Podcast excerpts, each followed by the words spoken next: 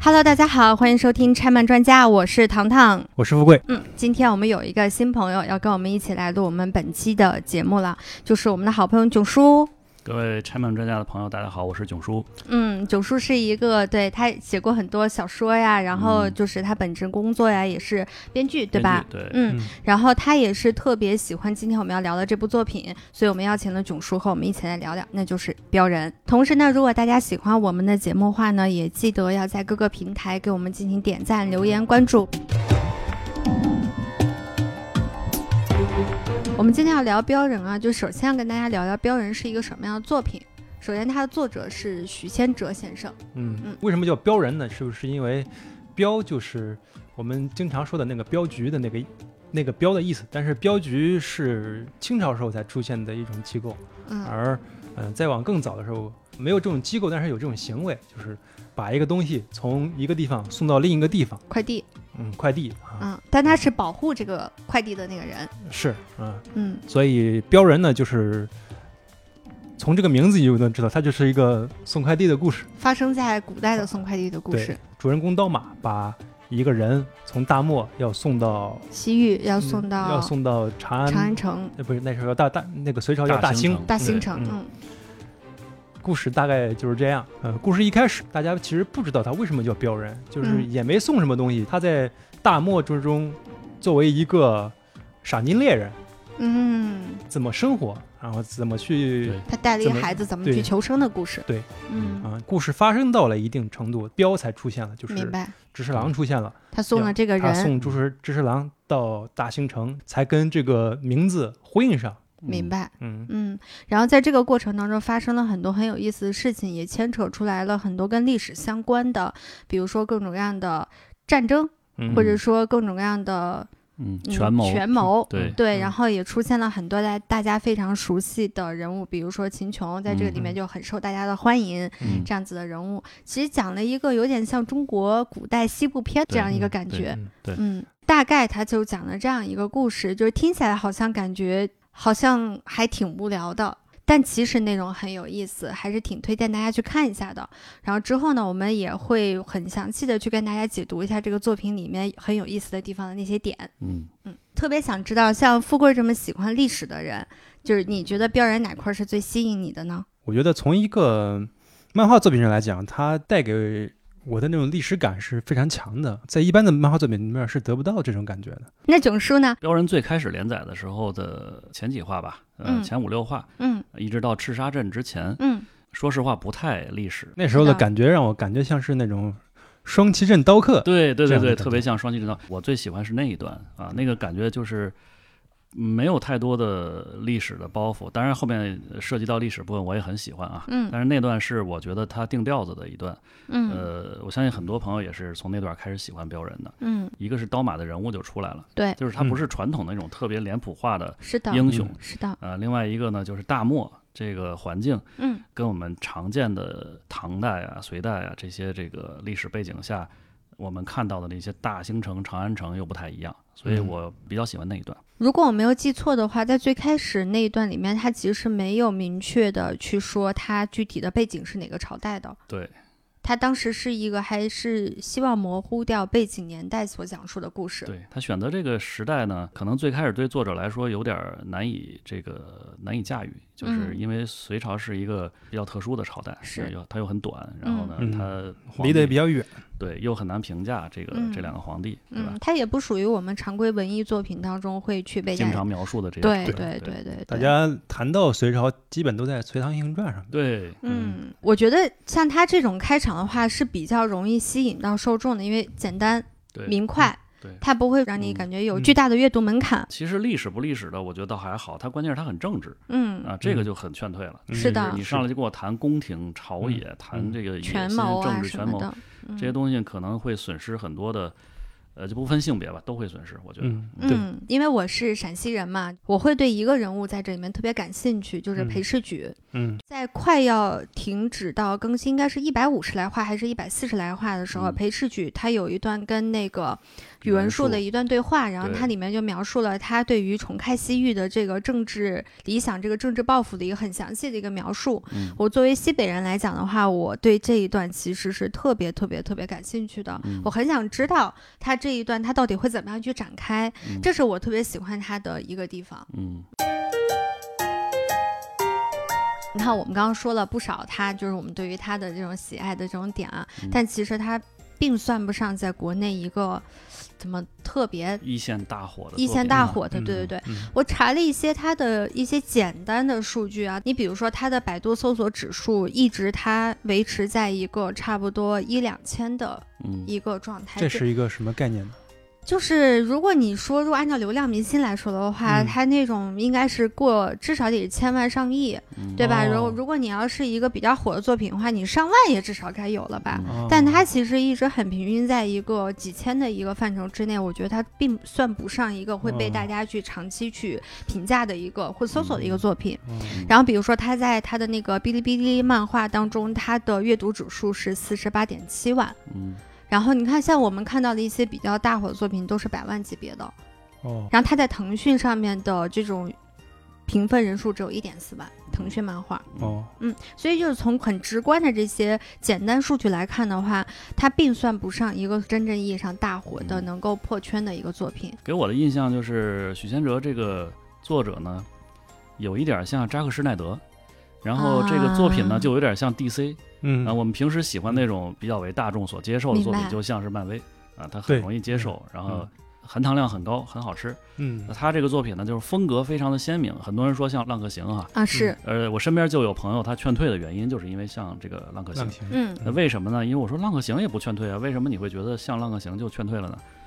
他就很诧异，他说：“浪客行你觉得不劝退吗？说明浪客行本身就不是一个特别大众的作品。是嗯嗯，嗯那然后相对于它的《灌篮高手》来讲，那是真小众啊。对，那比不了。嗯然后之前还有人说，比如剑锋啊，然后比如说大剑啊这种嗯更加小众的作品啊，然后你会发现他们都有个特点，就是他们的口碑都特别好，嗯没什么差评，嗯不看的人就不看了。嗯看的人就是无论是他的人物风格，还有他的世界观主题，他们都会特别喜欢、嗯啊。这可能就是他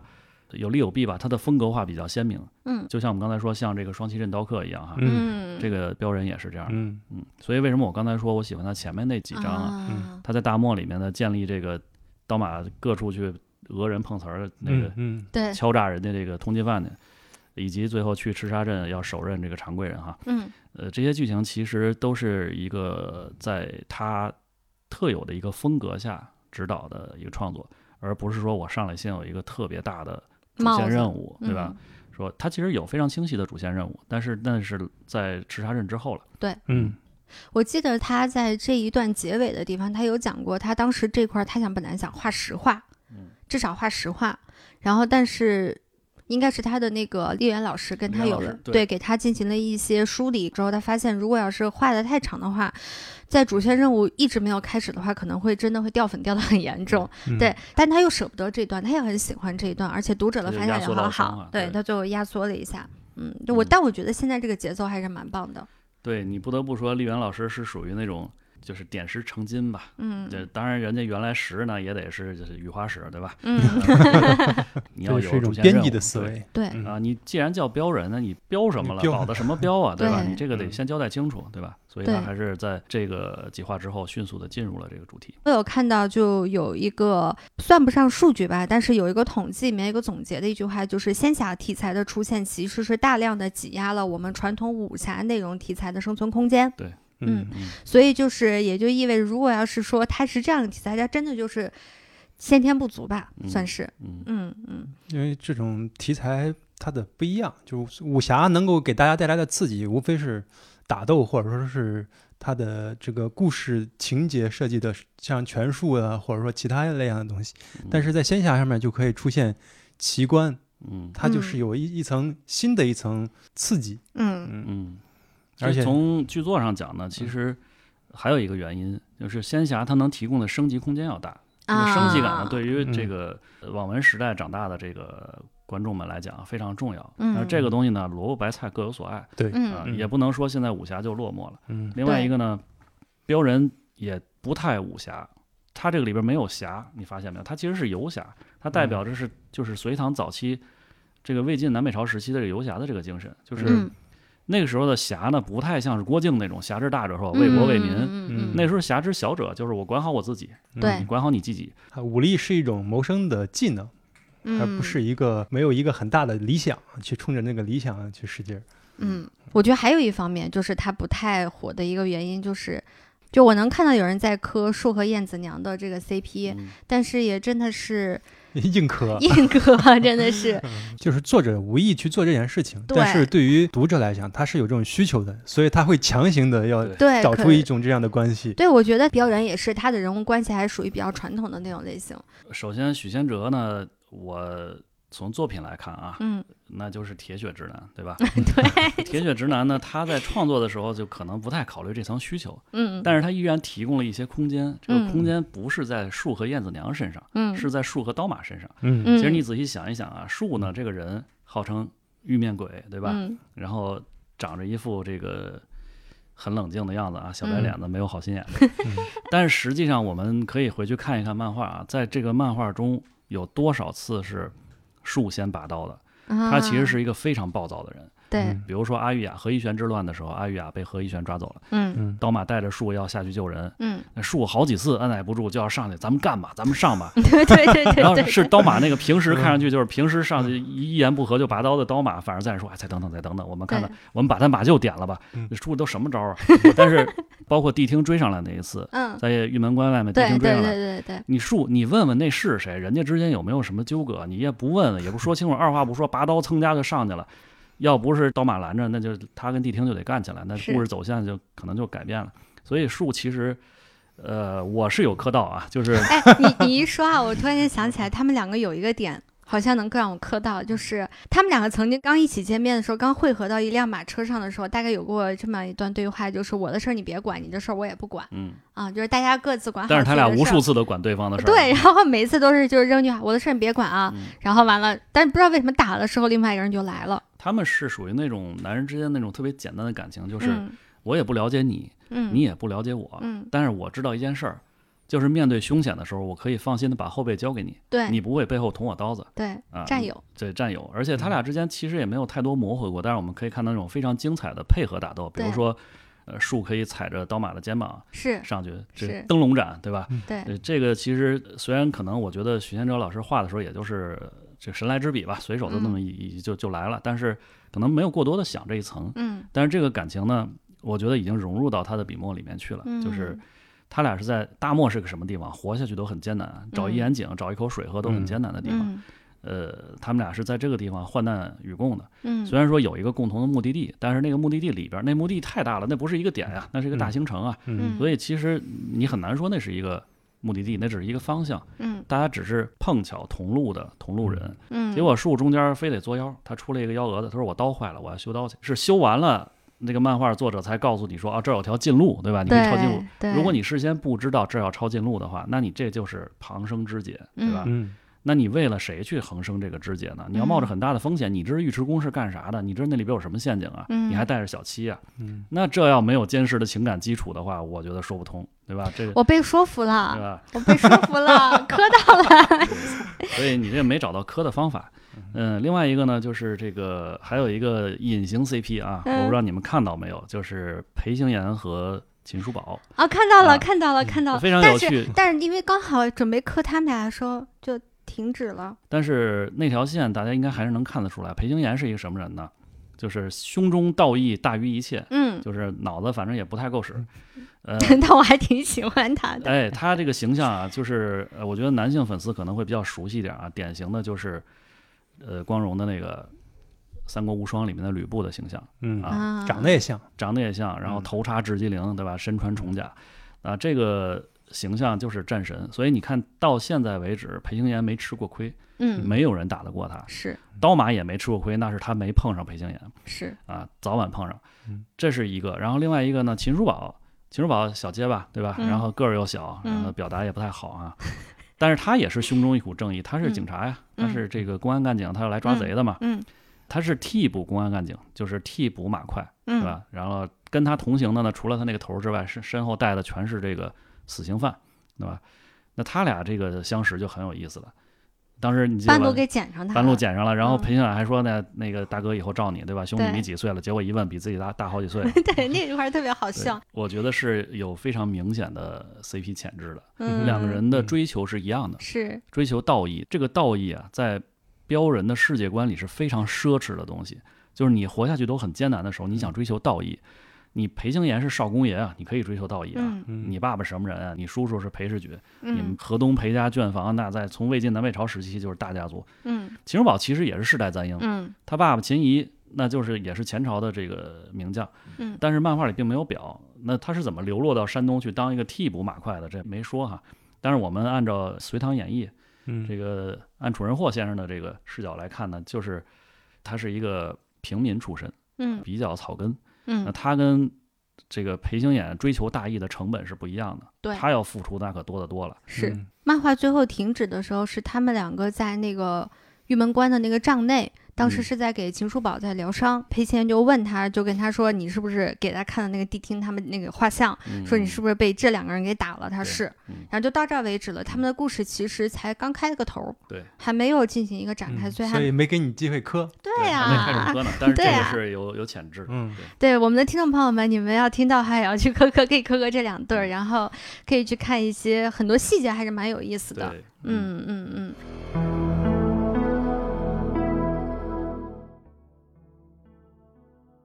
其实刚刚囧叔有聊到，就是你有朋友觉得他特别像，浪客行，对嗯，就是浪客行当时那个画风吧，我第一次看的时候就觉得四个字儿苦大仇深，嗯，对对吧？嗯虽然我们都是小时候都是看黑白漫画的，嗯然后看的都是页漫，嗯，不是现在的这种条漫、彩漫，嗯但是也确实很少见这么苦大仇深的这种表现形式。但是他们的用的画笔本身就不一样，他有时候他不太会描写特别清晰的面部表情，对嗯他其实通过面部的轮廓、阴影来展对示没这错个人的对他当时的那种表情上的喜怒哀乐。嗯嗯，我觉得这种东西它可能真的跟我们现在年轻受众所去喜欢的那种明快的、色块儿的，嗯，然后条漫的那种排版形式的差别还是蛮大的。它有点接近于电影，嗯就是有对点接近于早期像这个七武士那种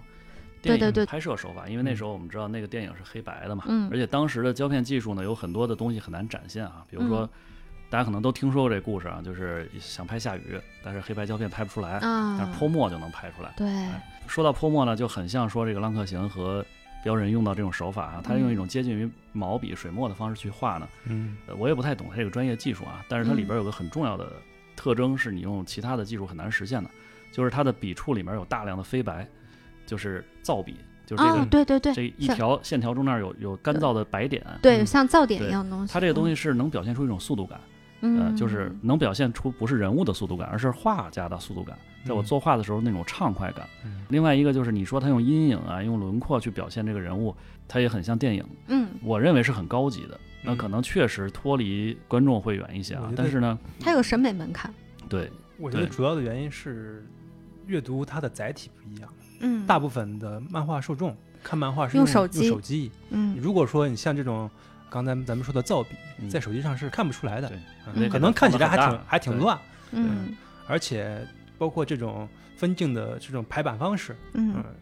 现这种其实是那种单行本的排版方式。夜你要漫是通过手机来看，嗯，其实真的不舒服，因为跟你的视觉的这种线条是不一样，你这种看的对，顺其序是实不一那样的。个在《边人》当中，嗯它有很多让我觉得特别有冲击力的跨页儿。嗯，嗯对，对吧八页对，嗯然后这些跨页儿，如果你要是放在手机的竖屏上看的话，嗯其实是割裂了，割裂了，其实呃然后冲。击感就没有了。对对，就是它其实有一些是小幅的横页的，嗯然后它并不跨页，但是它只要一缩小，它所产生的那种视觉冲击力就一嗯下子就减弱很多。这个不光是标人，这个你用手机看漫画都会有这问题，就是嗯，你翻页带来的那个突然的感觉没有了。嗯就比如说你这个翻过来，这一页还是八格儿一个分镜的嗯，对吧嗯？这页夸整个是一整页，然后有很多的这个底纹装饰的那种嗯大冲击力的镜嗯头，这个你翻过来这一下的惊喜啊，扑面而来那种突然的感觉。你通过滑这个操作，它是一个违背常识的一个操作，就是嗯你在是我的常识里嗯滑不出惊喜来，这是一对个，其实条漫还是可以做到这一点，但是但是它的方法和那个完全不同对。嗯，那还是技术问题吧。对于标人来讲，他也是这个问题嘛。嗯因为我有看到那个有受众在弹幕里面提问，就说：“哎，我这页为什么老搁着？感觉这个我看的画面都跟你们看的不太一样。”嗯，然后完了，就有人说你要不要切换一下模式，改成那个叶漫的那个双页儿的展示那个模式来看，嗯然后你再看他下一条的回复，就是嗯哎就舒服很多了，嗯就是很明显他手机横屏过来和竖屏过来，你所看到的内容、所接收到的信息嗯是完全不一样的，它会非常影响你的阅读体验。但是我觉得许仙哲呢，这一点我还是很赞赏的，就是艺术家他需要有一点自己的坚持。嗯嗯就是我当然知道时代变了，我也不傻，是我也不是没有手机，对吧？嗯我肯定知道。你看我们喜欢标人的，呃，粉丝也好啊，嗯爱好者也好，如果他他对这个时代屈服了，他对这个手机屈服了，他画成那样，你也不能说他不好，对嗯嗯吧？人家也有很多用这个画的成功的作品，但是就没有许仙哲了，就没有嗯标人了，就至少不会看到刀马了。那我觉得可能，嗯，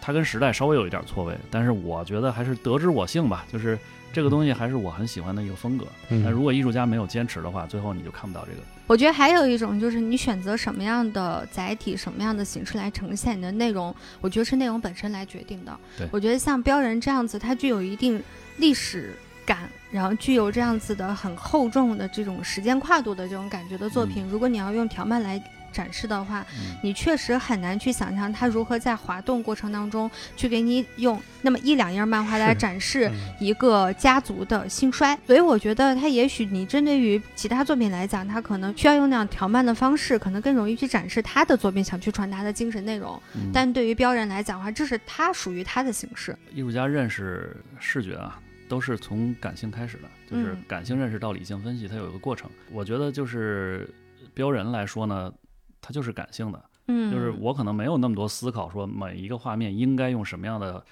它是一种本能，它是一种艺术创作的本能。就像我们写剧本儿，大家可能都听说过啊，写电影有个节拍表，对吧？然后写到某某某某时刻有一个游戏环节，有某某时刻有一个什么灵魂黑夜哈，嗯我们不背这个东西，我们职业编剧到那儿本能的就会出现这东西。嗯嗯，我们也不用去考虑说，哎，我是不是写到二十五分钟这儿该有一个争执了，不用去考虑这东西，这些是你写了这么多年戏，它本能出现的。嗯那许仙哲在画标人的时候，我相信他也是有艺术本能的，嗯就是我创作的时候呢，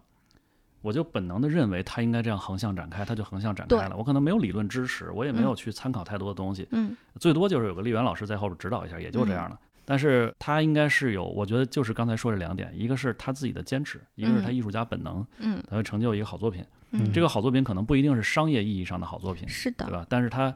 是这个时代应该出现的一个作品。嗯嗯嗯。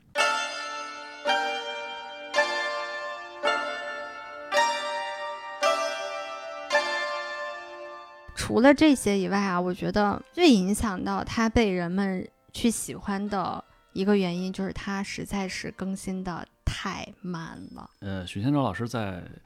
画一个这个《刺客信条》，好像是啊。对对然对，后嗯它是嗯接《刺客信条》对嘛。这个《刺客信条》呢，我觉得也确实非常适合他。如果嗯《刺客信条》要有一个东方背景的话，那我觉得非他莫属嗯啊。但是影响挺大的，这个标人已经停了挺长时间的了，嗯嗯，所以这个更新节奏确实是一个问题，因为你观众可能就慢慢把都忘了。是但是有一个好处啊，它也侧面能证明这个作品本身的这个，虽然它可能呃指数就在那儿摆着哈，嗯但是你看这个作品的 IP 的全产业链延伸，对吧？嗯，它的动画、番剧、是游戏是。都出来了，这在是国漫里边也不是特别常见的，是就是商业上做的还是挺成功而的。且说实话，我会觉得它是属于那种先前并没有被资本去看中的。嗯，不是说一上来我就是有资本在背后运作，我嗯运作这个 IP，、然后我很明确的知道我有一个时间节奏，什么时候出漫画，对什么对时候出动画，嗯什么时候出对衍生的游戏，什么时候出衍生品，什么时候有再进一步的其他的内容的开发。标人不是，标人很明显它就是一个很草根的一个作品。嗯这草根不是说它内容怎么样，而是说它就是商业上，商业上的一种草根，它就是慢慢慢慢一点点被读者所去接受，嗯然后喜欢，然后一点点热度上来，然后才被这样一些可能会产生商业合作的合作伙伴去看中它对，然后才有了这样一点点的东西出来。嗯但是其实就是，你看它连载了一百五十多话，我到现在都觉得这个故事也只开了个头。它这个确实有一定难度。如果我们引入剧作理论的话，它其实有一个很大的难点，就是它比较被动。嗯呃，就好比说我们去拍一个涉案剧，就是涉案剧里面会有一个让涉案剧不太好看的难点，就在于说它的主角是警察，那嗯嗯警察为什么要去抓贼呢？他的动机是什么呢？你我们一个剧好不好看，主要是你的动机是不是扎实嘛，然后再去看人物关系变化。所以拍涉案剧的情况下，我还要去解释警察为什么要去就抓人，不用这去解释了呀，对你警察他抓这人这天经这地义啊。嗯，所以对你就啊要去另找一个警察抓人的其他深层的心理动因啊，比如人物关系变化啊，这很难啊。所以很多涉案剧就不好看啊。但是标啊人这里面就是说，如果他的动机是什么呢？我欠了老莫很多债，然后呢，我一直想去讹诈这些通缉犯，好把这债还上，对吧？？嗯老莫人家从来没跟你要过债，老莫一嗯开始就说的是、嗯这都不叫事儿，对吧，兄弟？嗯嗯、这就对，这有收妹啊，这都不叫事儿。但是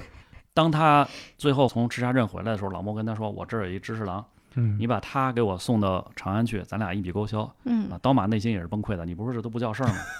没有出数了，怎么算的一笔勾销？完了，我还得带着你闺女，你闺女还带着个阿尼，然后我浩浩荡荡一堆，我自己已经是双料通缉犯了。刀马，你想一想，刀马嗯肯定是从人兽之变就是通缉犯，是，嗯然后隐居这些年呢，通缉这个可能通缉令已经掉了颜色，慢慢的没有人想到他了。嗯终于可以在大漠隐形的时候杀了个常贵人，又是通缉双料通缉犯了。嗯好，你又给我一个知识郎，对，然后你还把你女儿给我，让我带着。你说这叫什么任务，对吧？然后这个任务的目标这也就非是常，遗嘱，其实就是，其实就是遗嘱。对但是这个目标呢，是一个特别模糊的目标，嗯，就是你要把知识郎护送到长安去啊。嗯刀马问你说到长安干嘛去？啊，知识郎说了那四个不可描述的嗯字，然后这个到了长安之后，他这不可描述真的能实现吗？怎么实现呢？到对长安找谁接应呢？有没有天王盖地虎、宝塔镇河妖呢？你也不知道。是，所以就是，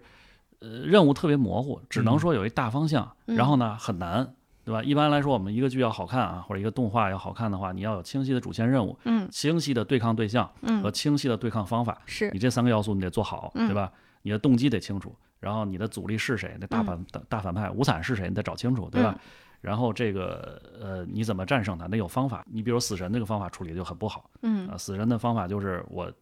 脑内小剧场之后，我就万解，嗯然后我就处理了。呃，鬼灭处理的就很好，对吧？嗯鬼灭就是我前赴后继，不断牺牲，我就战胜了，对吧？嗯那他这个标人呢，就是难点在哪儿呢？第一个，刀马的动机不是很主动，嗯，不是我想去长安，对，不是我要去完成一个我想完成的任务，而是我需要还一个债，对吧？嗯然后第二个呢，就是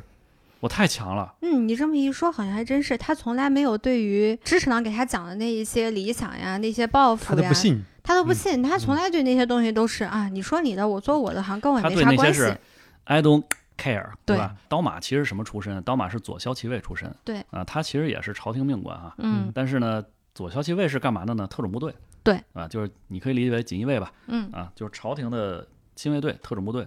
他是干脏事儿的。他其实知道很多脏事儿，但是他不太想去理解这些脏事儿的背景是什么。嗯是我理解得越多，我死得越快，对吧？事实证明，你看剩下那几个，除了谛听，目前都不知道在哪儿， 对吧？很有可能都已经死了。哎，最新的一话连载它停在哪儿了？它就停在了十三消息卫出阵，对包括刀马丁对丁对在对在对内对的对什么对霸对下啊、焦对土一大堆人是出来的哈，那就意味着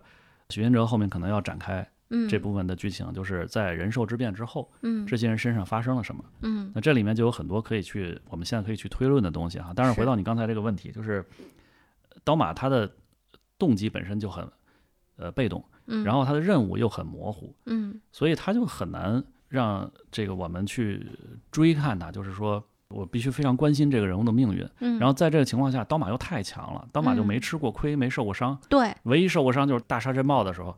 呃，中了一些流矢，对吧？对没怎么吃过亏，没有人比他强，嗯所以就是他有一些设定上的，这不能叫问题，这是风格，我认为这是他的嗯风格，就是可能很多核心粉丝可能恰恰是热爱这一点。对，哎，这个嗯类似于我们刚才说的漫威和 DC，嗯对吧？这一点上呢，它倒是有点像漫威。DC 呢是那种苦大仇深的七十年代风格，就是我这嗯英雄出来以后，先得打成烂酸梨，对吧？然后我再嗯勇敢的站起来，我完成了一个人物弧光。嗯嗯漫威呢是内在驱动力，就是从我被解冻复活那一刻开始，我已经是世界第一钢铁筋肉人了，嗯对吧？我还有一个震惊的盾牌，你们谁也干不过我，嗯我也不会吃啥亏，对吧？人身边我兄弟们个顶个儿都是大佬。那现在可能流行这种英雄，就是他对嗯他的出身就已经定义好了，他就是英雄。所以刀马他其实不太爱去理解你背后那些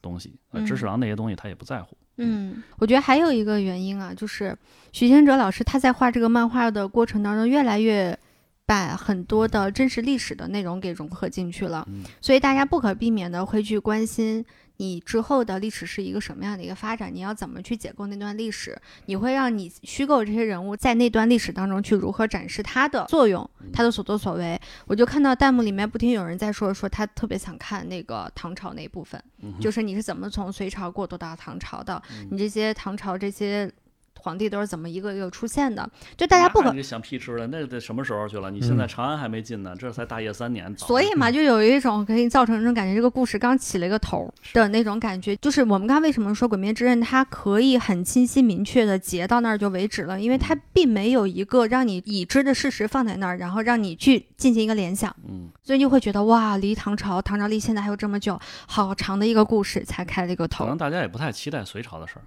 嗯，富贵觉得呢？你喜欢这个哪一段？你有期待期待吗？我会期待《隋唐英雄传》这一段儿，因为里面的好多人物哦现在出现了，只出现了秦叔宝、尉迟恭、李密，刚露了个脸儿。对，对，嗯，其实还有好多这一段儿，因为小时候看的比较多，所以嗯特别期待其他人物的出现。但是这个《隋唐演义》这一段呢，也是想屁吃，因为这个呃其实很接近唐朝了。它其实、呃，我们知道隋朝非常短啊，隋朝三十八年，对吧？这个我已经活了一隋了，对吧？你们可能都还没活到一隋哈。这个五八一到六一八，那这六一八呢？现在大业三年是多少？我不记得，好像是六六零五吧，六多少？就是还有十几年呢。嗯，那从哪儿开始讲呢？基本上得是三征高句丽都结束了。嗯然后下扬州了。嗯程咬金不是这个探地穴得五宝，然后五婆棒打死隋炀帝嘛？嗯但那是演义啊。嗯嗯但是这段演义和历史重合的部分在哪儿呢？就是江都之变，下扬州嘛。这嗯个江都之变呢，是宇文家策动的一个嗯，是，非常愚蠢的一个嗯政变啊。我觉得你往后期待的历史能够重合的部分啊，就是从现在故事展开的这个真实的历史时代开始嗯看往后的大事件。我们前面能看到几个，比如西周民变，对吧？对，然后能看到仁寿之变，是对，吧？然后再往后就是三征高句丽，嗯然后就是开运河，然后下扬州，是然后这个江都之变，然后勒死隋炀帝就完事儿了。是，然后接下来不就是唐朝就成立了嘛？十八路对燕王是吧？是吧嗯？燕王十八路反王，然后造反起兵，然后李渊最后这个夺得了江山，嗯，然后再玄武门之变，对吧？嗯这段历史呢，第一个是跟标人的主题偏离的非常的远。啊嗯，标人的主题是什么呢？信念越大，力量越大。然后他是嗯相信我能把小七保护好，小七是个非常重要的人物啊，这个我们一会儿可以展开聊一下啊。刀马非常自信，刀马只相信两件东西，就是刀和马。嗯对，所以他有一堆刀，对吧？然后他有一个黑星，嗯你现在想一下，那黑星特别像那个郭靖的小红马。嗯嗯，当我不嗯需，要的时候，你不知道他在哪儿啊；当我需要的时候，来了。他就像擎天柱那个集装箱一样，我一变形，马上集装箱 来了。所以这个啊，这黑个心也跟他一样，永远也不战死，永远也不对受伤嗯黑。星也受一堆伤，但是也没啥事儿。对吧你看到玉门关的时候还是黑星，对对吧？所以这个是呃，我目前看到的刀马。嗯那往后呢，就是如果我们往政治这块儿去讲的话啊，嗯往历史朝局这块儿去讲呢，那偏离刀马就非常远。对，另外一个呢，就是到了江都之变的时候啊，我们现在喜欢的这对关系，刀马和小七这对关系就会发生变化，因为那时候小七就大了，嗯啊，嗯，小七就会成为核心人物，小七就会成长为一个重要的人物。嗯啊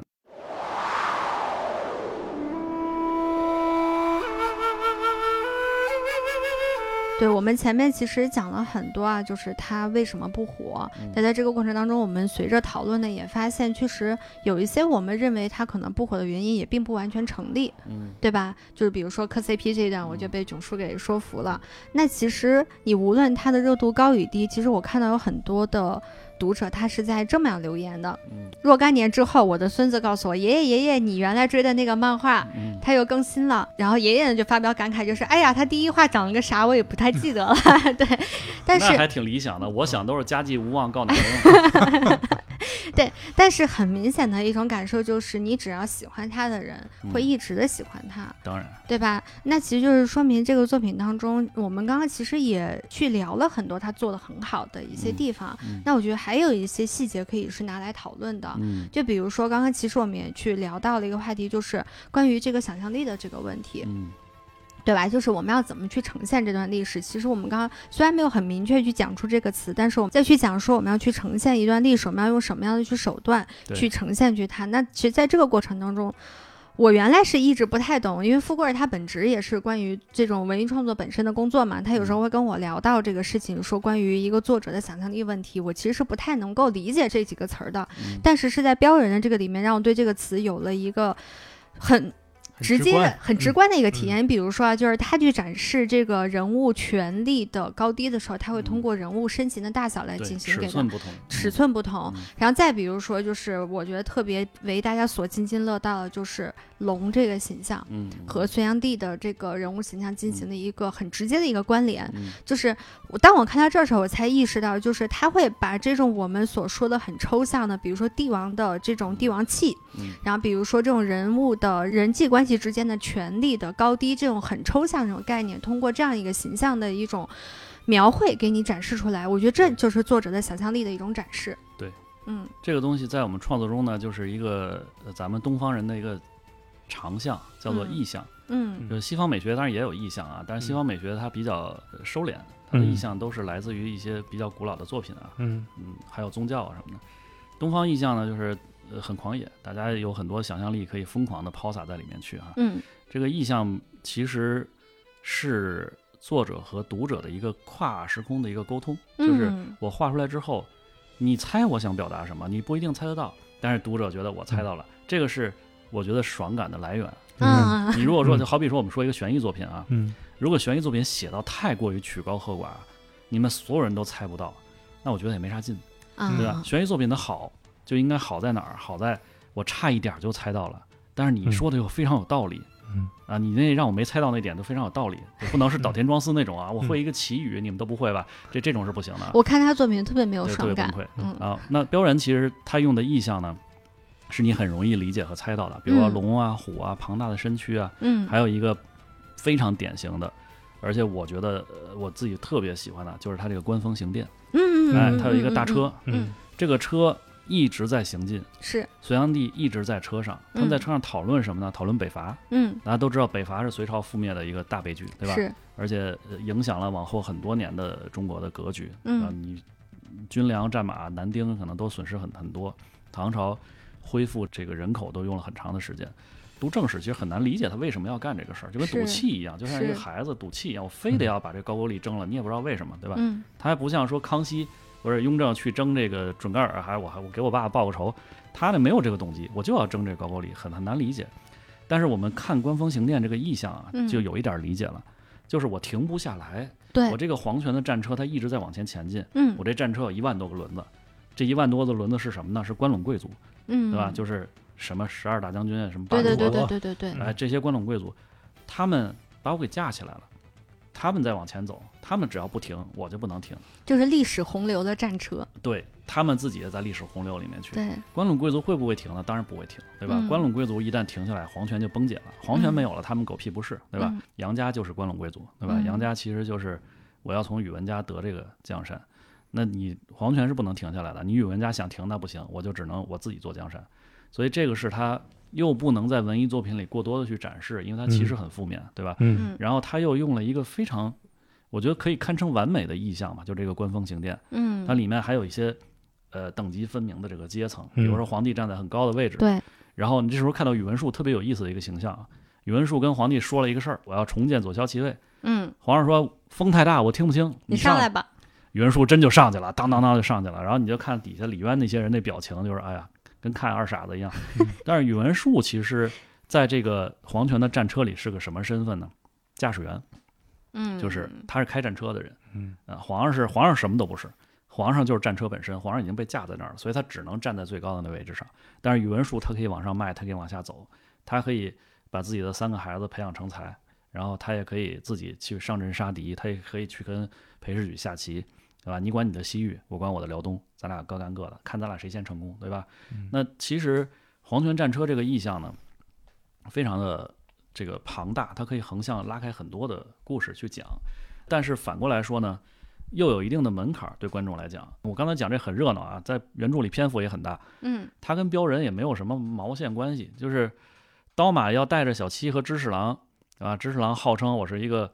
前知五百年后知五百载的一个专业造反家族，对吧？我要到长安去造反，谁信啊？我都不信，他自己可能也不信。然后他就到了长安城，又能咋的？他找谁去？找谁接头？然后他怎么能让这个皇权的战车翻覆，对吧？嗯历史也没有人成功的让这车翻过，对吧？翻完以后就变成另一个战车，对吧嗯？皇权的战车最后只能靠另一种体制去终结它，就是你封建王朝彻底覆灭了，你就翻了，你就停了，嗯，对吧？只能是更先进的体制去终结它。这个我觉得是它的一个特别好的意象。嗯嗯嗯。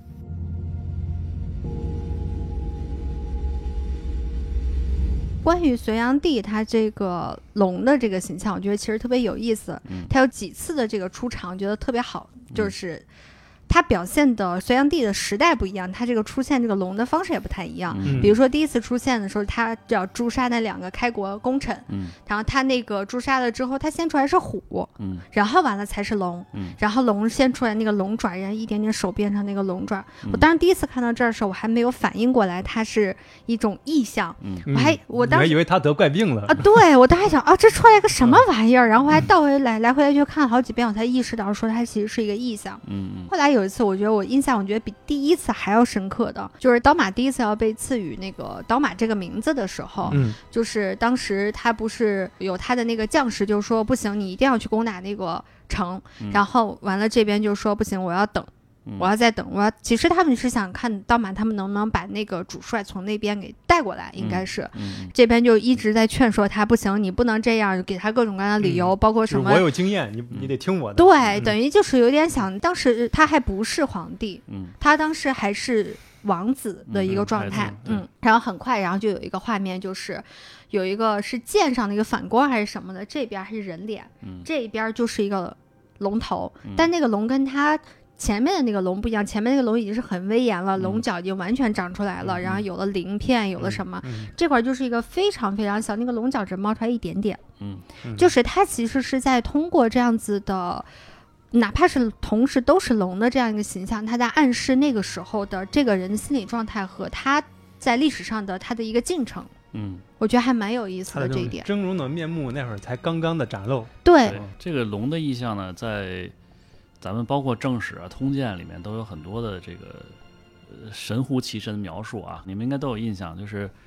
呃很多皇帝出生的时候是什么母亲去游个南湖，哦，对对对对对，然后呢，见着一个黑龙绕柱，然后就嗯生了，然后生的时候红光满室，对吧？要不然就是有金龙在屋顶上飞啊什么的。嗯嗯说这个真龙天子嘛，呃，圣天子百灵相助嘛，这个嗯皇族对这个龙的想象呢，分为很多种。我们传统的里边有这个有团龙，对吧？咱们看那个五爪的嗯团龙，嗯龙袍那个就是团龙，啊嗯还有囚龙，比较小号的啊，嗯，还有咱们平时神话故事里行雨的那种哈、啊蛟龙。蛟龙，嗯啊、不同的龙，然后还有龙龙子，对吧？龙子也是龙生九子，种种不同嘛。嗯，对啊他们这那个个萧其卫，对，总萧其其卫卫的名字嗯是用龙子命名的。对，呃，包括当时谛听和刀马是为二吧，不是嗯龙子命名的。嗯刀马还跟皇上搬杠，说我不对要你这个名字，对，我非得自己有个名儿。因为其实你现在想想他为什么他这也是意象，就是刀和马是刀马的意象嗯啊，他其实也是有一个成长的。他最开嗯始的时候是他甘当别人的刀和马，嗯但是他到大漠的时候就是他只当小七的刀和马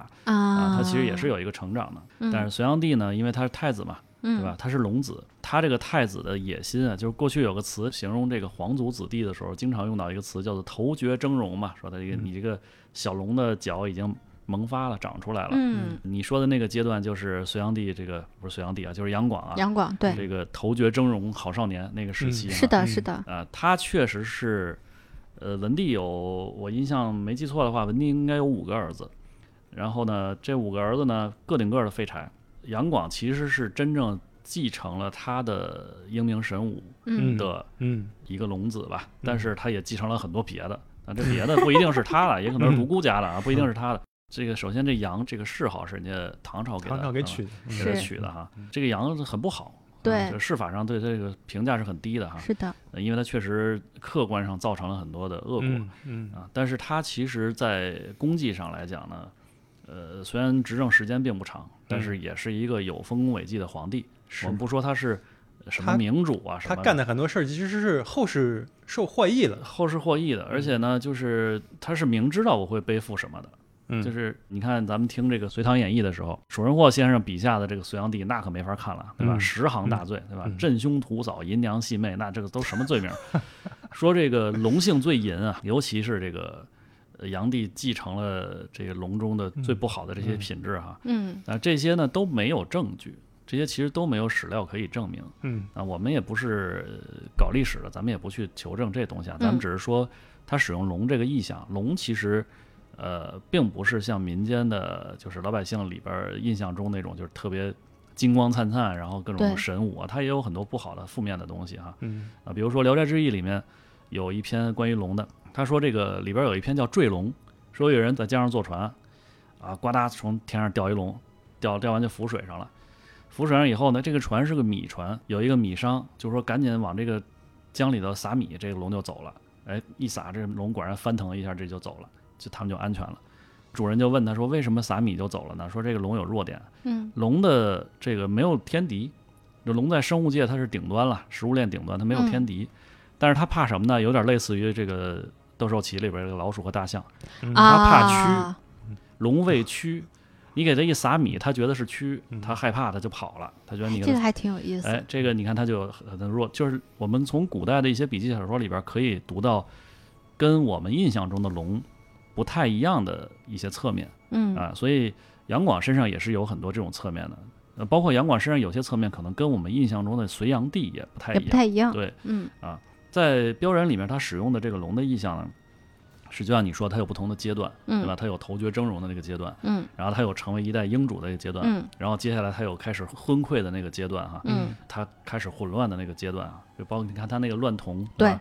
这也是被所有的读者去津津乐道的一个对，地这有方很多种解读哈，嗯因为咱们历史上也都知道啊，这个项羽对吧？嗯呃，腰生板肋，目生双瞳，嗯这个里边有很多这个说法，说这个乱童是代表着什么祸乱啊，什对么纷争啊，还有一种说法说表达他其实此刻内心已经混乱了，不同的解读。但是他确实使用意象非常的好，包嗯括在知世郎他们去找修刀那一段啊，就是去山洞里边找这个尉迟那恭个对，去修刀，那知世郎卧在地上看着天花板上那个那些壁画浮雕啊，出现一只龙，知世郎问他：“你是在找我吗？”对对对对那对一段给人感觉特别好，就觉得有一种高手隔空过招的感觉、啊。对，。是那这个呢，你也可以解释为是意象，你也可以解释为是真实。啊嗯你要解释为意象呢，就是知世郎自己有他的恐惧和野心，啊，然后杨广有他的恐惧和野心，每个人都有自己内心的恐惧，他会把这个恐惧放大，变成一个意象。那这种东西就是看你怎么解读了。对，我觉得这个回到了你刚刚说那个话题，就是有些东西是需要读者和作者之间要有一种交流感的。作者和读者呢，可能这辈子见不着，嗯，但是他们隔空会有一种惺惺相惜。是、啊，就像量子纠缠一样，就是咱俩也没见着啊，是但是呢，我总觉得我了解你，你总觉得了解我，嗯所以古人老说嘛，读一本书就是跟作者交一遍朋友嘛，有一定道理。就是很多书，我们读两次、三次，包括标人，你再从头去看，你看完看完现在连载的部分，你已经了解了刀马的一生，了解了，呃，它里面很多嗯人物的你故事。再从头去看池沙镇的时候，他的心态是什么样子的？他那些刀是哪儿来的？在池沙之前之前，刀马有个人设很有意思，地上一堆尸体，对吧？都是被那个罗刹鬼给吃了剩的嗯对尸体。然后这个小七就说：“他们有好多钱，我们拿走吧。”刀马说：“能捡死人的东西，那不就当贼了吗？这把刀我妥了，拿走吧。”小七说：“你不是不能捡死人的对东西对吗？”对对，刀马说：“那留着不也浪费了吗？就是这个双标啊。嗯他后面不是还拿了那个人家那个官服吗？还是什么的那个？，对，其实刀马是一个没什么底线的人，他的底线就是小七，只要能保护好小七，他那个官服马上就有用了。嗯，但是也没用好啊，马上被 识破了。对，有两种可能性，一种是许宣哲老师本身想的就比较圆了，嗯另外一种就是我刚才说的艺术家本能，就是他嗯凭本能创作的时候，他会有一些没有经过深思熟虑，但是已经在他脑海里头了。比如说龙这种意象，嗯，我画的时候可能我没有一个完整的逻辑或者系统的一个理论支持，说龙到底是真实的是还是一个虚的意象，是你想象中的，是因为我太过于威严了啊！你知道西方的龙，比如说《龙与地下城》系统，嗯，它有一个术语叫做龙威，就是龙是有一种威严，可以直接造成物理伤害的。对啊，就是我看你一眼你就掉十点血，这跟我们中国的这个帝王之威其实很像，嗯所以它有可能是说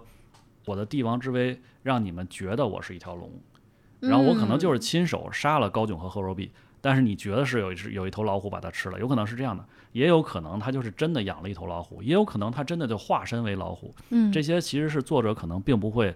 很清楚的告诉你的。是的嗯，我们也经常做这样的类似于这样的故事。其实它的出发点是做一个很惊奇的东西，嗯但是这种惊奇的东西呢，有时候在被解读成为一种意象，就嗯是它可能对它可能就是很残暴的一个皇上养了一只老虎，其实也可能在对创作的时候，他可能只是想做一个对被二次阐释了。对，对然后嗯再你再再一阐释，感觉就很厉害。那关于这个意象有一个特别好的例子，我们可以横向类比一下啊，就是《行尸走肉》，《行尸走肉》也是漫改，对吧啊？美嗯漫改的。对《行尸走肉》在后面呢有一个。呃，大家可能都知道啊，就是它非常的宗教化，它后面出现了很嗯多什么加百列呀、什么耶稣啊，都出现了。但是它并不是神格出现的，它就是嗯真实的人。嗯后面出现了一个社区的这个领袖，叫以西杰。嗯这个以西杰呢，养了一只大老虎，嗯以西杰特别威风，然后他有一个手杖，里面可以拔出一把利剑，然后他养只大老虎，特别威严。这个以西杰其实完美的呈现了什么叫做意象的作用。他是干嘛的呢？他在灾变发生之前是一个动物园管理员，喂老虎的。嗯哎，他建立这个社区最开始就是想保护自己身边的人，后嗯来发现我用过铁链子拴这个，因为他救过那个老虎的命，嗯所以那个老虎就不知道为什么就非得跟着他。嗯哎，他就觉得我可以利用这一点。嗯他发现我身边有只老虎的时候，我就是一个神，嗯所有人都遵从我的意志。而且那个老虎确实也，就是老虎的人设刻画的也很好。那个老虎嗯后来死了，为了救这个嗯以西结，嗯被僵尸给吃了。那下特别心疼，那是整个这一部剧里边实际目前能唯一触动我的 触动我的人物是一只老虎。但是你看他那个老虎的意象啊，它是一只真实存在的老虎，嗯但是反过来说呢，那个老虎的主人又是一个很正面的角色啊，但是他的出身是个动物园管理员，嗯，他是利用了这个意象，明白，对吧？就是你们都认为我跟老虎有一种不可描述的、带有神性的某种关系，嗯但其实并不是，其实只是我救过他的命，而且我以前喂过他肉吃，所以他就保护我。哎，这一点其实是在少年派的《奇幻漂流》里面，其实也有一也点，也有对对这对对样设计对，因为当时他那个老虎不也是他们也之前开动物园儿的，嗯，然后对等于是他为了那个老虎肉，对后来是他们到了船上，然后他到那个小船上，他其实是把那个老虎的意象嫁接到了后来船上的他想象当中的对一些人我物讲了关系两里版头。故事嘛，嗯对，那我们聊回隋炀帝这个人物了。隋炀帝到底是不是一个昏君？从现在的评价来讲啊，就正统的史观来讲，他肯定是了，嗯已经拍，已经给他拍上，因为盖他，棺定论了。嗯，因为他昏的君吗？我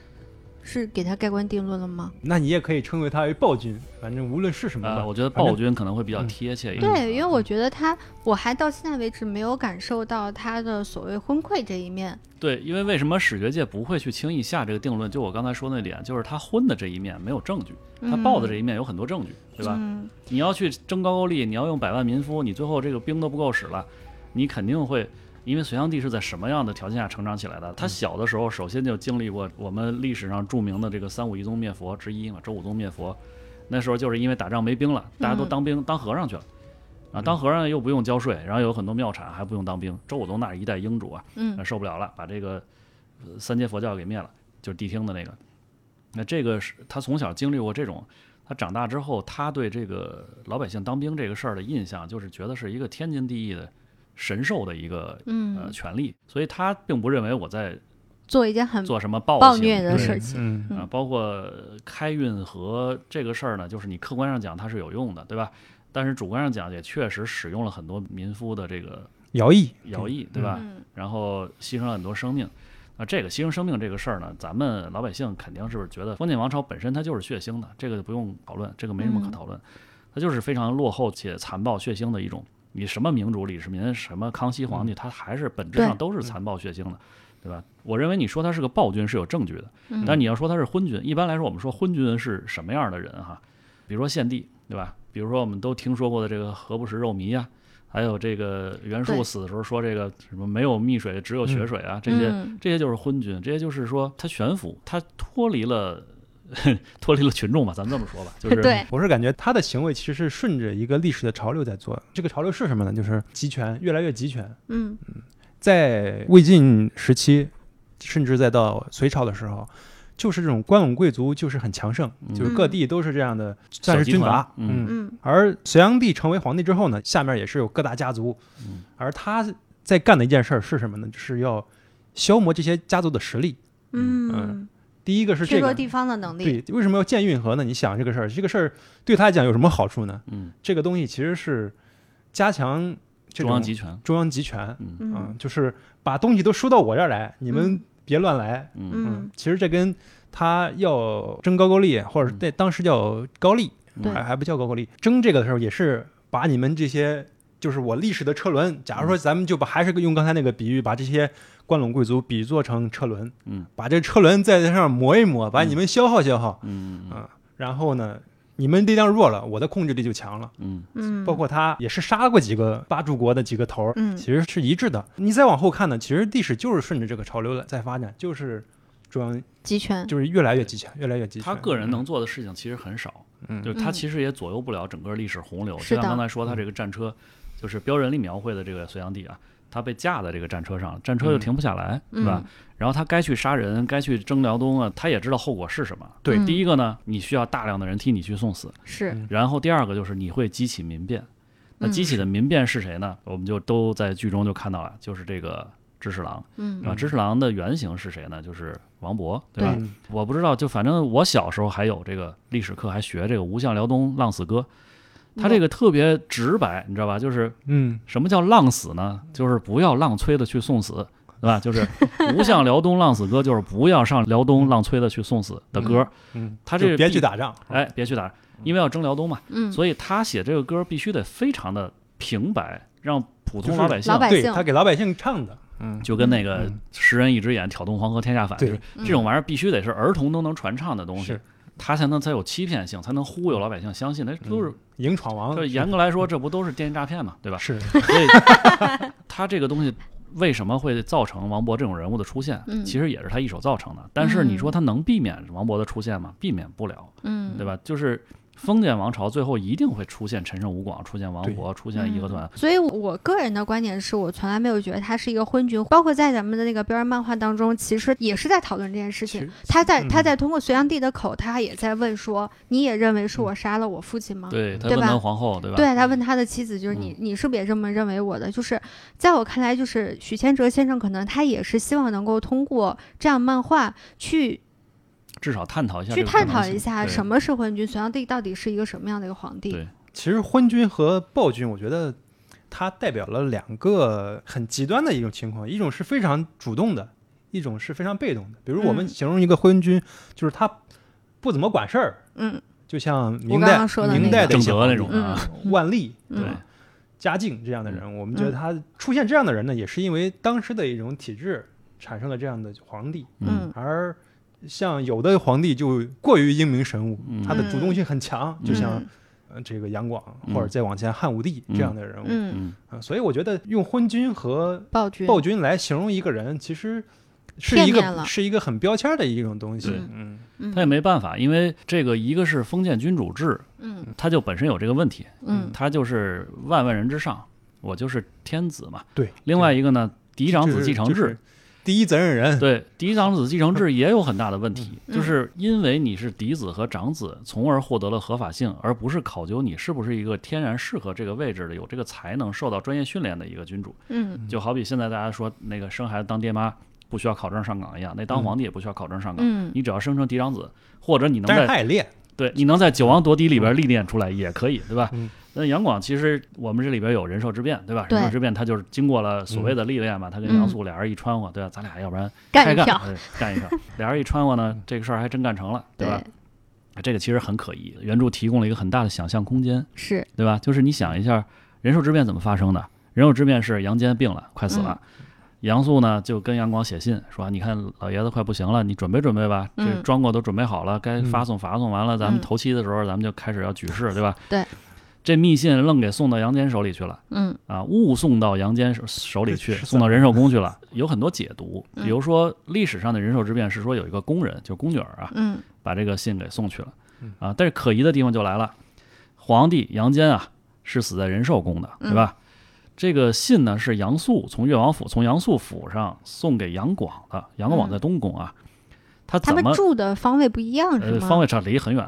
那你是怎么误送到仁寿宫去啊？这是第一个，先等于说就是一个东一个西，然后完了之后，你本来要往西送的，呃就离是得还送挺到远，然后送到东边儿去了。然后你再说这个这样的东西能不能误送啊？嗯你找了一什么人能把这么重要的密信误送？好，你就算误送了啊，比如说你今天这个信本来应该送给杨广，结果你嗯不小心送给杨广他们家马夫了，这叫误送。嗯你送给杨坚了，这个不叫误送，嗯嗯这绝对是诚心的，嗯这件事儿发生之后，我们都能推出直接后果是什么。杨坚看见之后，一定勃然大怒，要杀了杨广，对对吧？然后呢，要杨广重新要付那要个要废太复立子，嗯复立这个杨勇。那杨广知道这事儿以后，那只有被迫提前开始行动了。我这没准备好呢，羽翼未丰，但是今天晚上必须得干了，嗯就烛影斧声呗，嗯对吧？那这件事儿只能逼杨广开始去干这个事儿。谁有这个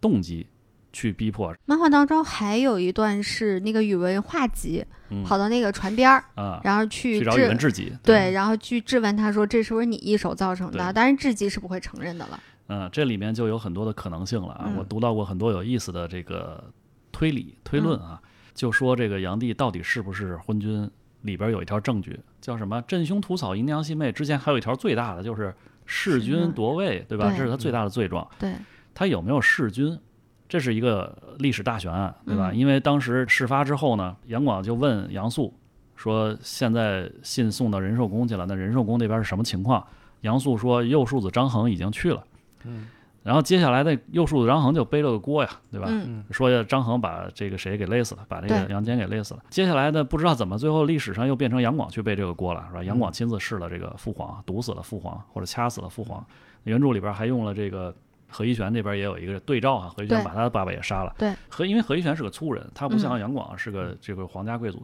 何一玄那边的逻辑就简单粗暴，就是你什么时候死啊？你怎么还不死啊？你嗯，有完没完？你活起来，你赶紧就给你今儿就是个儿搂了，明天我就就可汗了。因为我就他老爹有一种植物人的那种哎状就是态在里头了。死吧也不死，就好像你买一盆栽回来，叶子都黄了，你不把这叶子剪了吧，它也不长新的，它也不掉，嗯就那状态。他爹就那个植物状态。但是当时其实杨坚的状态就是马上就要死了，杨坚是因为他马上就杨广才会写这个这个对啊杨素才会写这个信嘛对，啊，所以这个里边最合理的动机其实是谁呢？是杨素，嗯，因为杨素要当一人之下呀，对吧？只有我促成你，杨广要是我不推你一把，你不会去干这个事儿。对，嗯我推你一把之后呢，你可能也不会干这事儿，但是我推完你，我替你把这事儿干了，我说是你干的，这个谁也矫情不了。嗯嗯但是这个呢推论呢，我在网上看到贴吧里边看到的啊，也有一个重大的问题，就是杨素应该想得到这件事儿的后果是什么。你干成之后，你是必死无疑的。是，好，现嗯在干不原成也嗯还是比苏对，但是原著又给留了个口儿，嗯，就是杨素没死，对。吧然后他现在等于是隐姓埋名隐活姓埋名活着，活着嗯那就合理了。如果他要没死，事先把自己的身后事能安排了，我可以不死，那我就合。那他如果混到这一步了，他还干这事 儿干这应该是个意外吧？我嗯觉得就是可能杨广确实是一个充满意外的一个我角色吧。我是觉得啊，那个隋炀帝或者说杨广这个事情和那个大漠的这些事儿其实是一样的，因为嗯他们都是胡人血统。嗯那个包括后面的李世民，嗯，他们做这样的事情是有一种逻辑上的统一性的，而。对我们来讲，好像发生在大漠，好像就觉得合理；发生在一个我们正中统原正统王朝，对隋唐这么一一顺流，你是说弑君这件事，就弑呃就弑父父弑父这这件件事情，，父弑父夺位，嗯，发生在儒家伦理里面，就感觉大逆不道，皇帝怎么可能干这种事儿呢？肯定是有什么阴谋，什么样的阴谋，什么样的，肯定是出于什么样的考虑。就各种各样的阴谋论就出现了，嗯对什么嗯传位于四阿哥什么的就对，出现了，也许人家对人家来讲就该这么干啊，吧？对，这就是大漠几千年的这种生存法则。对，这个其实我觉得才是说他是不是一个昏君的一个关键证据。如果你能证明这事儿，你能证明他确实弑君了，嗯。那么我们现在来说标人的这个立场，那至少从标人现在的画作来看，嗯，我认为作者是不支持昏昏君君这个的说法的，嗯就是他也不支持弑君的这个说法，嗯我也不支持，嗯，因为杨广他干这个事儿没有必要，我等两天不就死了吗？因为是吧他因为当时杨坚他不是一个植物人的一个状态，对。对吧？他就是很明显的他就要挂掉了，要不行了。嗯所以我觉得这个事儿的阴谋论呢，他现在人兽之变给的这个阴谋论还挺合理的。假设我现在是杨广，嗯然后杨坚已经快不行了这个状态下，突然杨坚收到了一封我跟杨素密谋的信，嗯，我可能也只能动手了。嗯，对，我不动手的话，我就不是被废掉那么简单。嗯对我爸肯定临死之后要干死我呀，对吧？嗯他比如说现在想复立杨勇，嗯他这脑子已经不清楚了，这时候他就认为说，哦，我冤枉杨勇了啊。然后这个杨广其实是一个坏孩子，嗯那我要死了，我以后没有办法保护我儿子了，我怎么才能除后患呢？我把他杀了就能除后患了，嗯所以他肯定不是废了杨广那么简对单。那这事儿呢，就是一个杨广意料之外的事儿了。所以我觉得这件事儿杨广不会干，一定是背后有人推他这么干，嗯，然后这个人推了之后就可以甩锅给他了，明就是白我替你推一把，我再把杨坚给你弄死，然后我再说是你干的，你反正你背着这骂名，你必须得上位，对吧？嗯，但是有个问题啊，就是杨素虽然他没有死，他隐姓埋名活着了，但是他的家族其实还受到了比较大的一个影响。这看他后面怎么展开写，啊就是对他到底想得到什么。对比如说还有一种可能性，就是我们把他的格局看大一点哈。嗯如果他不是说我要求做一人之下，宇嗯文述是那个我要求做宇文之下，对吧？我要就要当这个，我已经不想夺回宇文家江山了。嗯，宇文化及可能是那个想夺回宇文家江山的人，但是他真的这个他他智商差对点儿，脑子差 太远。宇文述可能就已经就是我就想当好一个，他是个军人啊，对我就想当好一个军人。嗯，但是这个杨素呢，有可能是真的有大格局的人，至啊少从漫画的设定来说，我明白就你的是意思了。这个江山不能让杨勇做，也不能让杨坚做，必须得让杨广做。他有点担心出现何一玄他爸爸那个状态，明就白是杨坚如果他一直弥留，这个江山就乱了。现在已经开始乱了。对，如果我们现在干了这个事儿以后，杨广他背着骂名，他也是当上了皇帝，嗯但是我相信他会当上一个好皇帝。我死不死，死不足惜。你死，你上位，你肯定能死我哇，，对吧？这那这也是个很有政治理想的猜想了。 对，对，这都是只能是猜想，咱也不是这是搞猜历史想的，这个对就是历史爱好者的臆想吧，只能说对是。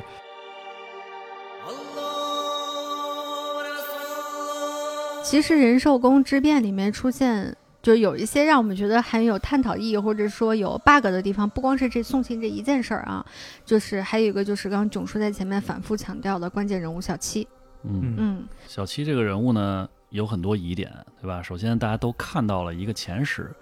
啊，就是在刀马他们很小的时候，嗯曾经在一个战乱中跟一个叫小七的人嗯失散了。对那这个人是谁？那跟现在这个小七的关系是什么？嗯然后这个小七和刀马的关系是什么？嗯，刀马曾经明确说过我是你父亲，对吧？对，然后小七又问刀马说：“那我有没有母亲？”刀马说：“你有个妈妈在长安，对吧？”也但叫是小七，也叫小七，我带你嗯去看的。那、这里边这些线索呢就不太明确，就很混乱。那我们嗯怎么去推导这个小七的身份呢？还是要从这个仁寿宫之变嗯，说起，因为这个仁寿宫之变里面关于弑君这一部分呢，文艺作品里也不好太多的去写，因为它很负面、很阴暗，嗯对吧？仁寿宫之变还有一个副产品，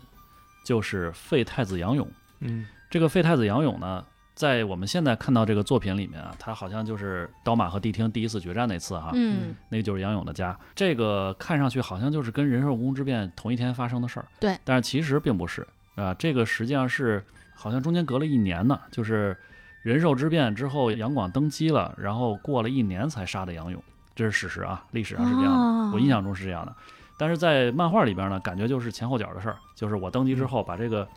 斩障碍啊草除斩草根除根，对，然后哦，我斩草一直以为它是一天发生的事情，呃，这漫画确实是这么表达的，啊嗯就是你可以也这么理解吧。那这个时候呢，我们都有一个印象啊，就是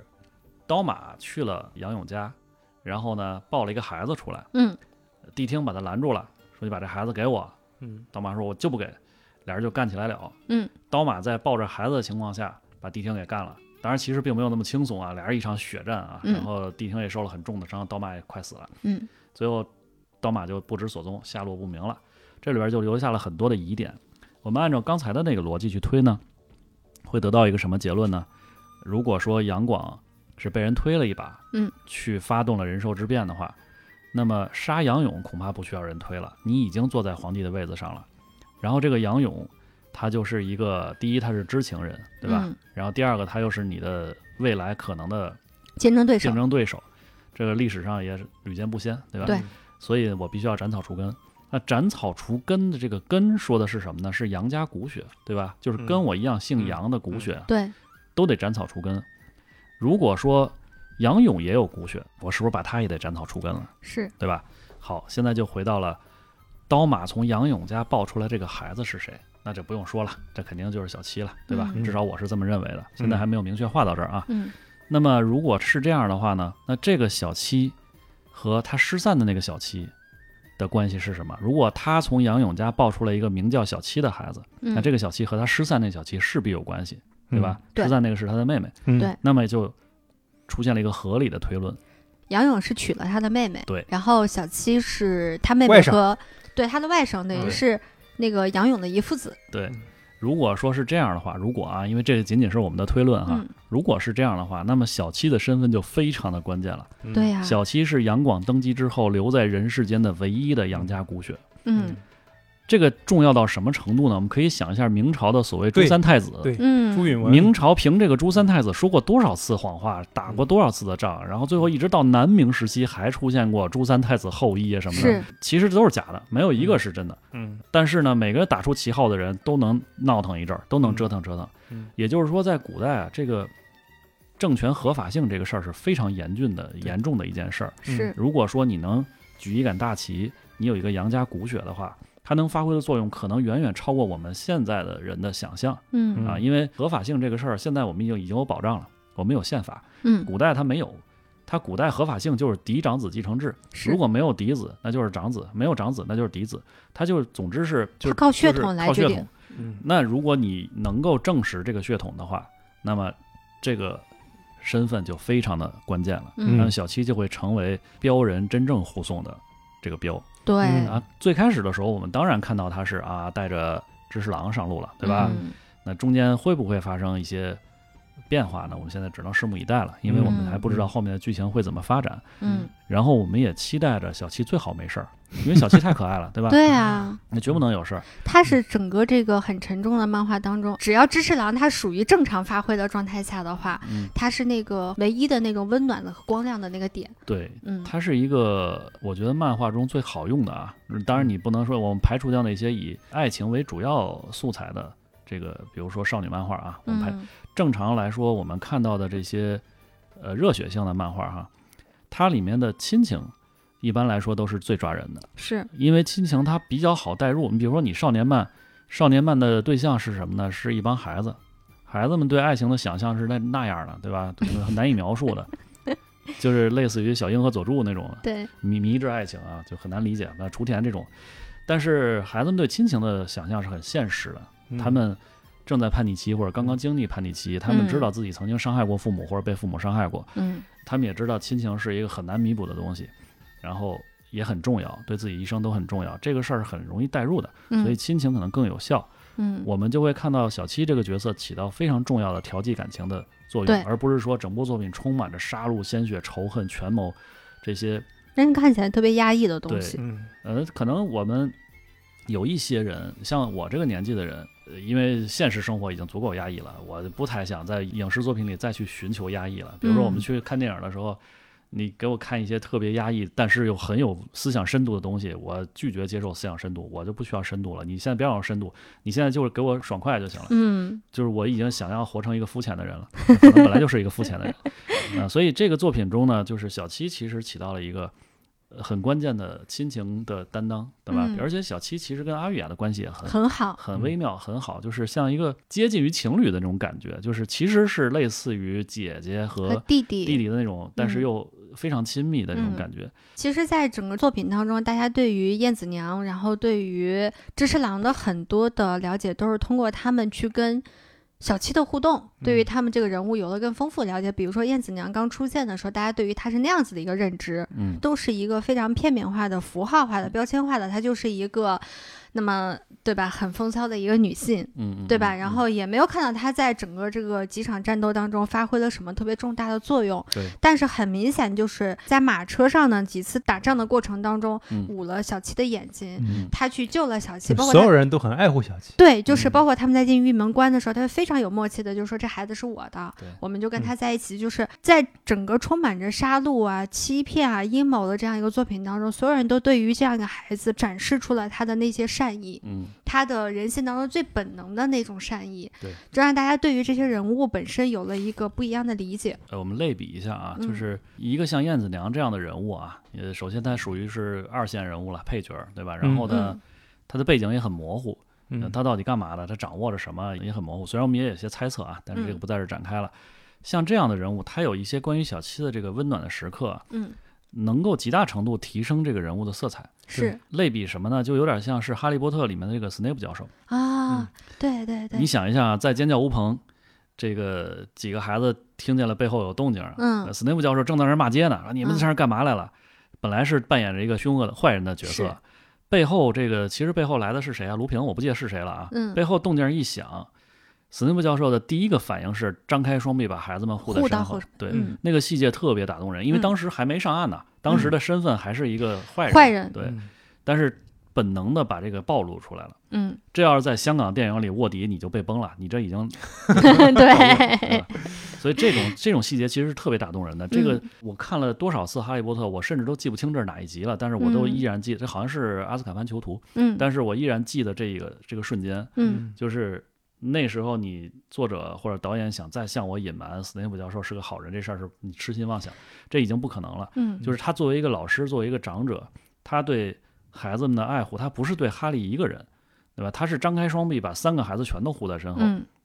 就是在我面前谁也不能伤害这三个孩子。嗯老子可是黑魔法防御术教授。 对，这这个，但是实事实他进了屋就被哈利一个咒术就把魔杖给夺了是啊！这个其实就是一些小细节，可以嗯表现出、呃孩子们身上那些简单、特别质朴的、特别真诚的那些东西。孩子没有心眼儿，你说小七嗯他能有什么坏心眼儿呢？是对吧？？他能打动所有人。嗯我相信树和燕子娘一定有故事，只嗯是现在没有。燕子娘背后也一定有。这么说吧，目前我推论啊，所有目前已经出现的人物，除了知识郎之外，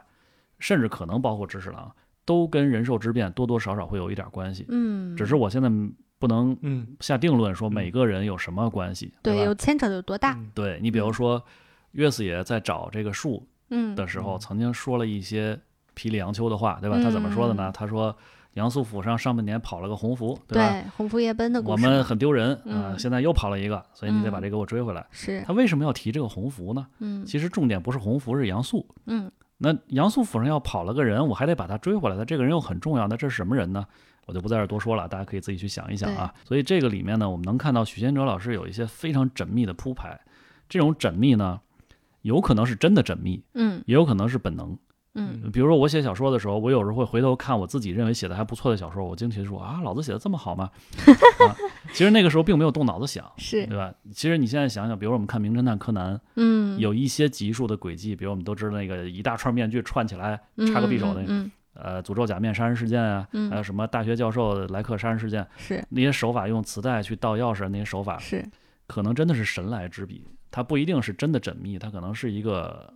就是作者本能。嗯呃，那一刻就是所谓的呃，张继老师就是给我们讲课的时候说过的这个通灵之课。嗯呃，编剧或者作者他有时候会有这个通灵的时刻，就是你也不知道哪儿来的，但是我觉得这一刻就要这么写，逻辑也解释不清，前后我也没想圆，但是这个点我焊死了，必须得在这儿。嗯呃，事后证明它可能是个特别好的点，嗯这个就是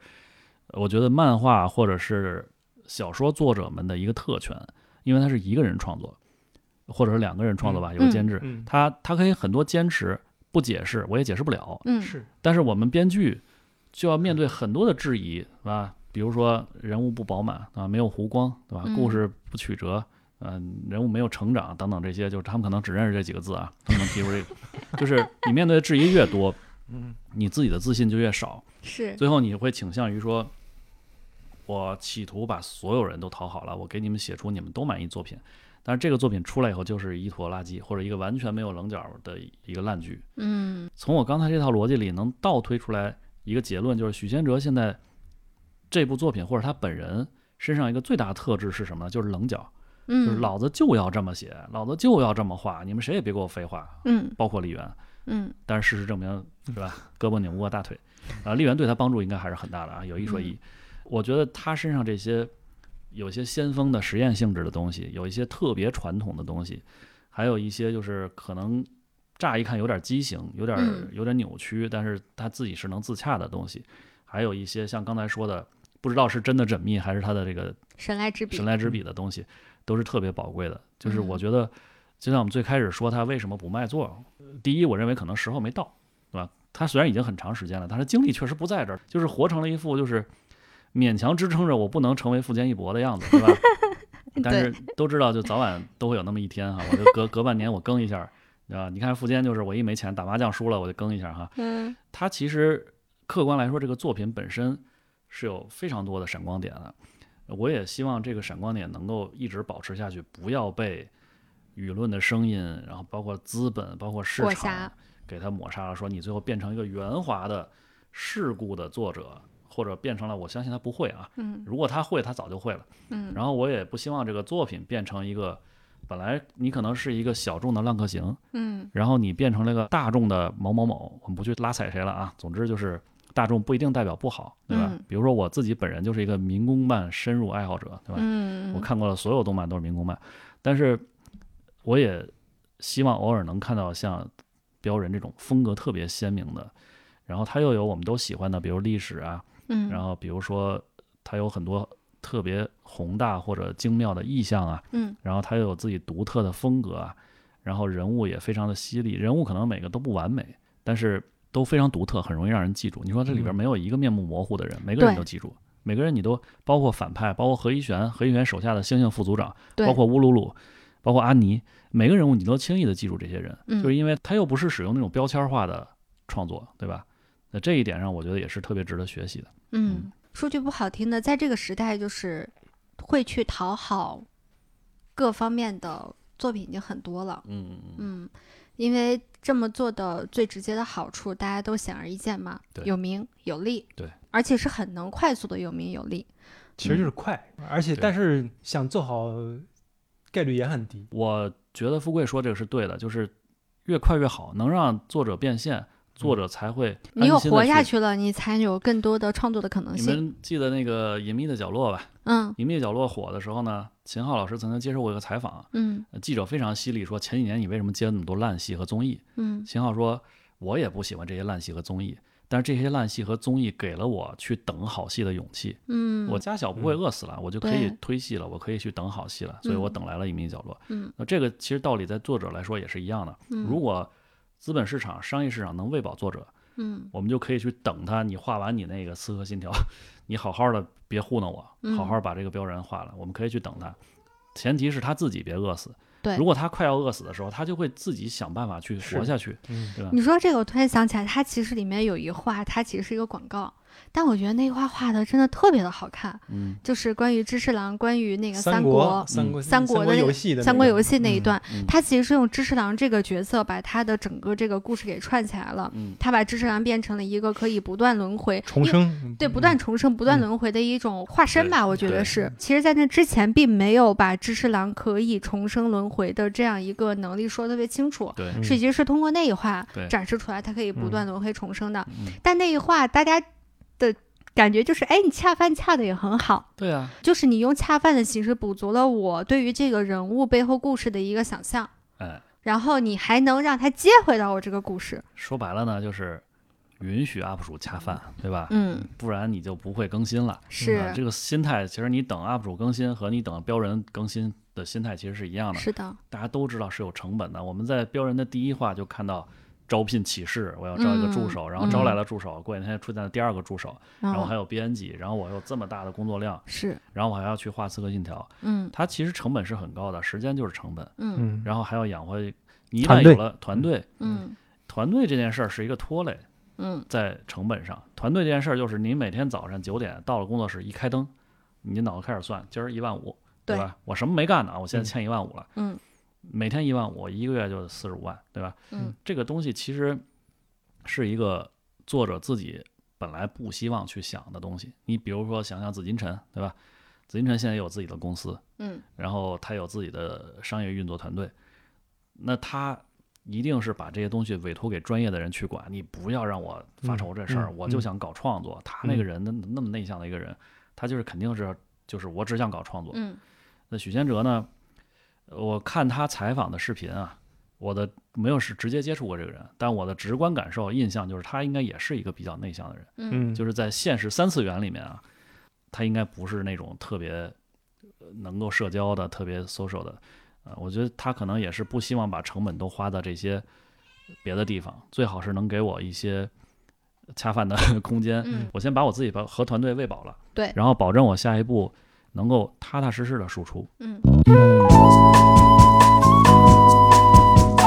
其实今天我们聊了这么多啊，关于标人的好和他的不好，它有哪一些是做的很有意思，有哪一些是。就是跟这个时代也不能说它不好，只是说可能跟这个时代大家的诉求可能不那么太相符的地方对。但是我觉得我们达成了一个共识，就是，